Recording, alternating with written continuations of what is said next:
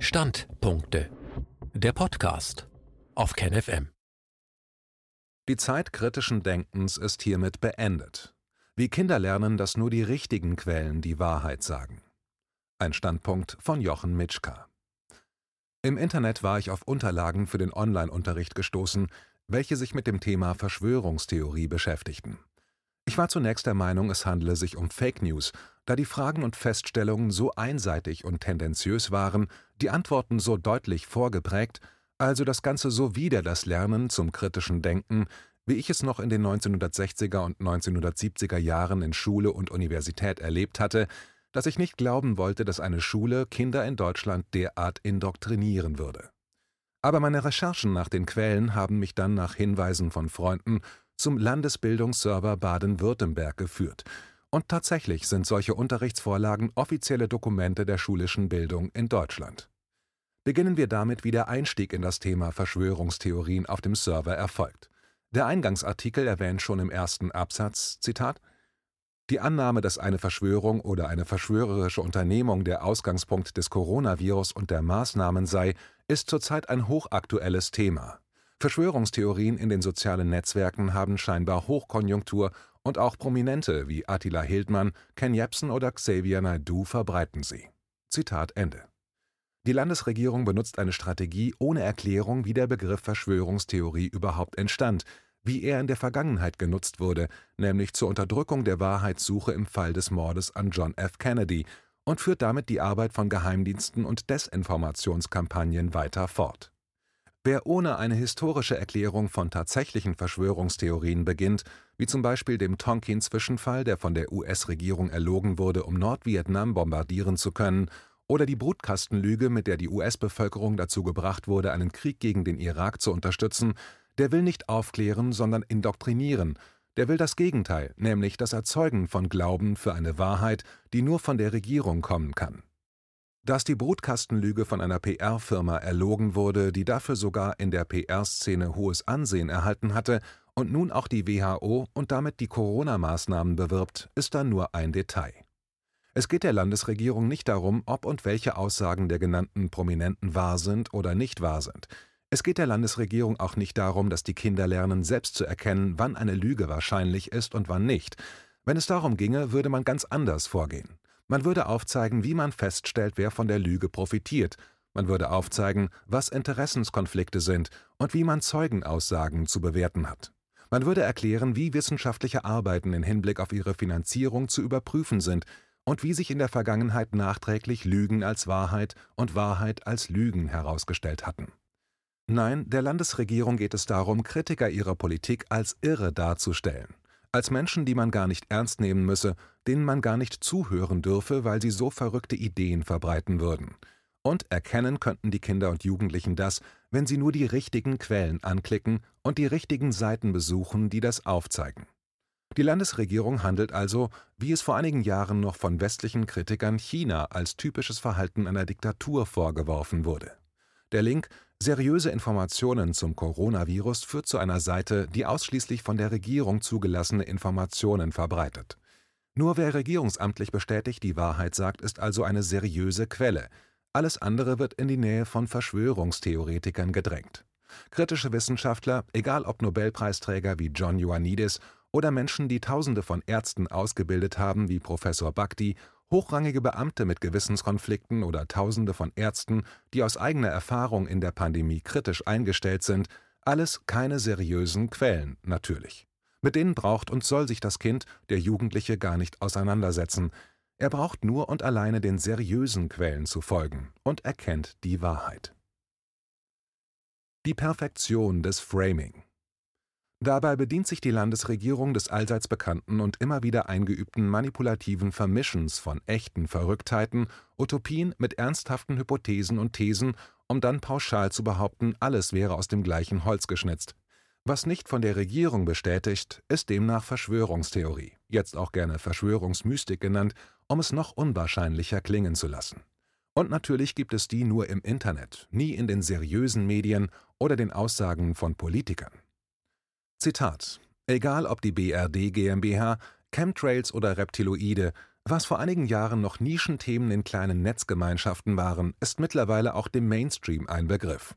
Sowohl in den Medien als auch in unserem Alltag begegnen wir immer häufiger den unterschiedlichsten diffusen Geschichten. Verschwörungstheorien gab es schon immer. Die aktuelle Renaissance führt der Tübinger Amerikanist Michael Butter darauf zurück, dass es einerseits weltweit ein Erstarken von populistischen Bewegungen gibt und andererseits das Internet eine entscheidende Rolle bei der Verbreitung von Verschwörungstheorien spielt.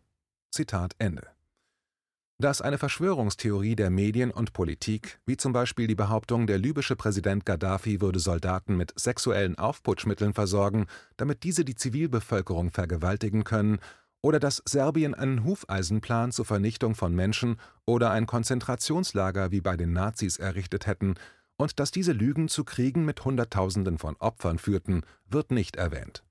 Aber es geht noch schlimmer. In einem Papier wird implizit behauptet, dass es in den seriösen Medien keine Fake News gäbe, auch wenn man sich ein Hintertürchen Zitat nicht so einfach Zitat Ende offen hält. Zitat Drittens. Wie werden Fake News verbreitet? Bevor es das Internet gab, war es nicht so einfach, Fake News zu verbreiten. Man musste die gefälschten und unwahren Nachrichten in einer Zeitung oder in den Fernsehsendern unterbringen. Dafür mussten erst einmal die Journalisten überzeugt werden, dass diese Nachricht stimmt.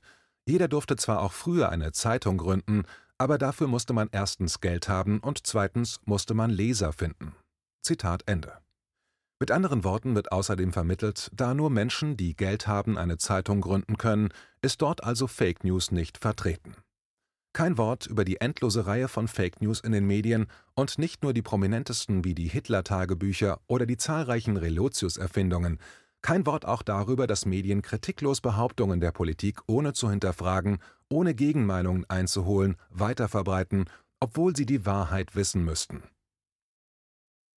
Die Fortsetzung der Arbeit der Geheimdienste durch die Landesregierung. Damit führt die Landesregierung als offizielles Bildungsprogramm fort, was US-Geheimdienste einst erfanden, um die eigene Bevölkerung davon abzuhalten, nach der Wahrheit zu forschen, die nicht von der Regierung stammt. Mit keinem einzigen Satz wird darauf hingewiesen, dass unzählige Verschwörungstheorien sich im Nachhinein als historische Tatsachen erwiesen hatten und das auch in Deutschland, wie nicht nur ein Beispiel im Fall des NSU-Skandals aufzeigt. Ein besonders eklatantes Beispiel, wie schnell Verschwörungstheorien plötzlich von den Medien vollkommen anders interpretiert werden, gerade so, als ob sie es doch schon immer so getan hätten, ist wohl die Unterstützung des NATO-Landes Türkei für den Islamischen Staat, den IS, also eine Terrororganisation, gegen die ja angeblich auch Deutschland in Syrien kämpft, allerdings ohne dazu von dem Land eingeladen worden zu sein. Vor dem versuchten Militärputsch von 2016 war es eindeutig Fake News und Verschwörungstheorie, dass der türkische Staat den Terrorismus fördert oder syrisches Öl von den Terroristen aufkauft. Innerhalb einer Woche nach dem Putschversuch war es plötzlich Allgemeinwissen. Dass Deutschland nicht nur hilft, den IS in Syrien zu bombardieren, sondern auch Syrien im Rahmen der Hilfe für die Koalition, zur Selbstverteidigung natürlich nur, und dass Deutschland den Diebstahl der syrischen Ölvorkommen durch seine Teilnahme an der Koalition unterstützt, erklärt sich aus der Tatsache, dass Syrien Deutschland gar nicht eingeladen hat, auf seinem Gebiet Bomben abzuwerfen. Und wer behauptet, Deutschland führe Kriege gegen Syrien, nun, der ist natürlich auch ein Verschwörungstheoretiker. Zu behaupten, dass der Wissenschaftliche Dienst des Deutschen Bundestages, welcher innerhalb von 13 Monaten mehrere Male feststellte, dass die Regierung gegen Völkerrecht verstieß, dass der auch nur aus Verschwörungstheoretikern bestehen könne, das ist demnächst wohl auch zu erwarten. Die Corona-Verschwörungstheoretiker Die Medien haben inzwischen bekannterweise die Aufgabe der Kirchen, deren Einfluss auf die Bevölkerung in den letzten Jahrzehnten kontinuierlich nachgelassen hatte, übernommen und erklären den Menschen, dass die Maßnahmen der Politik richtig sind. Natürlich gibt es immer wieder einmal Richtungskämpfe, ebenso wie auch in Einparteiensystemen wie China, aber im Grundtenor geht es immer darum, dass die Politik recht hat. Sind die Maßnahmen einmal falsch, ist es in der Regel der einfache Bürger, der daran schuld ist, oder wie gerade eben Corona. Aber sicher nicht die verfehlte Politik der Profitarisierung des Gesundheitssystems. Geht das auch nicht, dann hat der Wähler es ja so gewollt, weil er so gewählt hat. Aber die grundsätzliche Art der Politik der staatstragenden politischen Parteien ist über Kritik erhaben. Kritik daran wird gerne mit dem Wunsch der Zerstörung der freiheitlich-demokratischen Grundordnung verglichen. Und so kommt es, dass auch Kirchenvertreter zu den Verschwörungstheoretikern gezählt werden, wenn sie aus der Reihe tanzen, ebenso wie meistzitierte Wissenschaftler, früher hoch angesehene Politiker, ehemals ausgezeichnete investigative Journalisten oder hochverdiente Ärzte.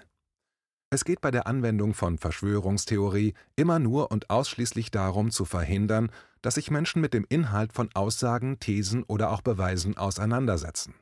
Täten sie das nämlich, würden sie feststellen, dass es sehr dämliche, aber auch sehr wissenswerte Thesen und Argumentationen gibt, die aber eben denen des offiziellen Narratives der Regierenden, und das sind in Deutschland die politischen Parteien im Bundestag, welche schon einmal Regierungsverantwortung trugen, widersprechen. Wer nicht an der Regierung teilnimmt, ist quasi nur Regierung in Wartestellung. Unterrichtsmaterial ist Beispiel für Desinformation. Und so entlarvt sich das Unterrichtsmaterial der Landesregierung von Baden-Württemberg als Musterbeispiel für Desinformation, politische oder vielleicht sogar als eine Form der neurolingualen Programmierung von Kindern und Jugendlichen. Es werden Extreme ausgesucht, die zum Zeitpunkt der Besprechung als irre angesehen werden und dann vom Ergebnis dieser Widerlegung darauf zu schließen, dass jede Kritik der sogenannten Aluhutträger natürlich nur Verschwörungstheorie ist, weshalb man sich gar nicht darum kümmern solle. Dabei benutzt man gerne Beispiele von Sonderlingen und Extrempositionen und geht sogar so weit, Selbstironie von Verschwörungstheoretikern in einen Kontext zu setzen, der das Gegenteil anzuzeigen scheint. Und man verlinkt auf Artikel, die offensichtlich alle früheren journalistischen Grundsätze über Bord werfen, wie zum Beispiel den Grundsatz, dass Nachrichten alle Positionen zu Wort kommen lassen sollen, damit sich der Leser ein eigenes Bild machen kann. Vielmehr wird auf reine Meinungsartikel verlinkt, welche naturgemäß die Position der Landesregierung vertreten. So sollen Kinder und Jugendliche lernen, dass Medien nicht mehr dazu da sind, Nachrichten zu verbreiten, sondern die richtigen Meinungen zu erklären, dass sie dazu da sind, um die Interpretationen zu liefern, welche er benötigt, um die Welt richtig beurteilen zu können. Die Faktenchecker und so wird das Kind, der Jugendliche auch früh dressiert, den sogenannten seriösen Faktencheckern zu glauben und dann nicht weiter selbst zu recherchieren. Wobei dann natürlich viele Dinge vergessen wurden oder nicht erwähnenswert sind. Aufklärung, Fehlanzeige. Nicht Information, sondern Desinformation wird beabsichtigt. Wenn es zum Beispiel um Planspiele der Pandemie geht, wird lediglich auf ein Planspiel von 2013 hingewiesen, nicht aber auf die große Pandemieübung von 2019. Dass die Veranstaltung 201 mit keinem Wort erwähnt wird, sollte zu denken geben. Teilweise widersprechen die Angaben der Faktenchecker sogar gesetzlichen Vorgaben, wissenschaftlichen Grundlagen und jahrzehntelangen Praktiken, was aber in dieser Corona-Krise niemanden zu stören scheint. So behauptet die Landesregierung zum Beispiel ohne irgendeine Einschränkung, ohne Spezifizierung, welche Masken gemeint sind, ohne Hinweis auf Arbeitsschutzregelungen usw., so dass Masken in keiner Weise schädlich sein könnten. Aber schließlich kommt die Landesregierung zu Ken Jebsen und erklärt, warum er ein Verschwörungstheoretiker ist. Nun wäre es an der Zeit, ein Buchkapitel oder ein ganzes Buch darüber zu schreiben. Aber ich denke, ich argumentiere ausnahmsweise wie die Landesregierung und behaupte, dass man vom vorher Erklärten ganz einfach darauf schließen kann, dass auch diese Angaben Verschwörungsmythen sind. KenFM ist kein Nachrichtenportal, sondern ein Meinungsportal. Naturgemäß konzentriert sich ein alternatives Meinungsportal auf solche Meinungen, die im Mainstream nicht oder nicht ausreichend oder fair behandelt werden. Aus diesem Grund ist es zwingend, dass bei KenFM jene Personen zu Wort kommen, die von den seriösen Medien totgeschwiegen oder verleumdet werden. Die Person Ken Jebsen zu verleumden gehört aber offensichtlich schon zum guten Ton in Politik und Massenmedien, was übrigens Anfang des vorigen Jahrhunderts für einen Journalisten eine Auszeichnung war. Aber niemand berichtet zum Beispiel, dass er provokativ die Intendanz seines ehemaligen Senders öffentlich der Lüge bezichtigt hatte und bis heute darauf wartet, deswegen verklagt zu werden, wohl wissend, dass er den Prozess gewinnen würde. Dem Sender KenFM vorzuwerfen, vollkommen einseitig vorzugehen, ist darüber hinaus lächerlich. Das kann mit zwei stichhaltigen Gründen bewiesen werden. Erstens, eine Einseitigkeit in Richtung Themen und Gesprächspartner außerhalb des Mainstreams entsteht nicht dadurch, dass Ken Jebsen nicht mit Mainstream-Meinungen diskutieren würde, sondern weil Protagonisten der Mainstream-Meinungen jede Diskussion mit ihm verweigern. Zweitens, in keinem anderen Medium werden diametral entgegengesetzte Meinungen in einem vergleichbar nahen, prominenten Platz dargestellt wie bei Ken FM. Ein Beispiel ist sicher der Disput über das Klima. Zwei Artikel, die gegensätzlicher nicht sein könnten, waren innerhalb weniger Tage auf der Seite erschienen. und die Konsumenten konnten sich selbst eine Meinung bilden, ob sie eher kritisch gegenüber dem Narrativ der CO2-Klimakrise wie Rainer Rupp oder das offizielle Modell verteidigend wie Dirk Pohlmann waren. Gelebter Markt der Meinungen, wie er eigentlich einmal als Ideal der öffentlich-rechtlichen Medien definiert worden war. Ich denke, mehr braucht man über den Versuch, einen erfolgreichen alternativen Medienmacher zu verleumden, nicht zu sagen. Wer weiter selbst nach der Wahrheit sucht, dem kann vielleicht der folgende Text eine Hilfe sein. Ein guter Ansatz. In einem Punkt muss ich die Ausführungen eines Autors der Regierungstexte loben, mit der Frage, was kann man gegen Fake News tun, werden zwar unvollständig, aber prinzipiell richtige Ansätze vermittelt. Zitat Hier kannst du ansetzen. Erstens, prüfe jede Nachricht auf ihre Richtigkeit. Entscheidend, hat die Autorin oder der Autor Belege und Quellen, das heißt, sagt er oder sie, woher das Wissen kommt? Eine Quelle ist eine andere Internetseite oder ein Buch. Erstens, suche nach anderen Quellen, das heißt, suche mit einer Suchmaschine nach den Schlüsselwörtern der Meldung. Dann kannst du sehen, was andere Seiten über die Meldung zu sagen haben. Du kannst außer der Suchmaschine Google, die du sicher kennst, auch andere Suchmaschinen verwenden. Liste verschiedener Suchmaschinen.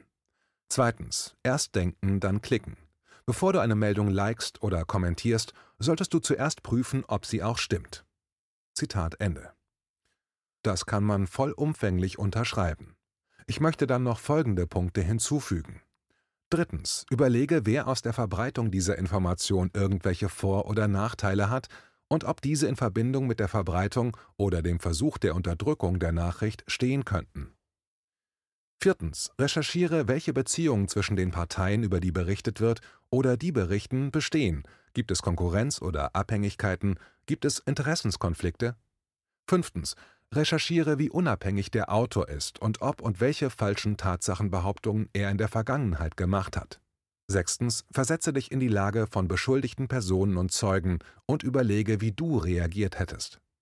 Siebtens. Suche in der Vergangenheit nach ähnlichen Begebenheiten und recherchiere, wie man diese heute beurteilt. Quellen von Fake News Diese Grundsätze zu verinnerlichen ist äußerst wichtig. Fake News werden nämlich nicht unbedingt von irren Internetnutzern gezielt verbreitet, vielmehr gibt es sogar PR-Unternehmen, die sich auf solche Dinge spezialisiert haben. Man kann sie anheuern, ihnen Geld geben und sie beginnen mit der Arbeit. Und deshalb ist es immer wichtig, sich die Frage nach dem Nutzen zu stellen. Welcher Nutzen besteht darin, zu behaupten, Bill Gates hätte seine Kinder nicht impfen lassen, obwohl das leicht als Fake News nachzuweisen ist? Nur durch die Bloßstellung dieser Fake News kann man alle anderen Berichte über Bill Gates eben leicht auch als Fake News verleumden.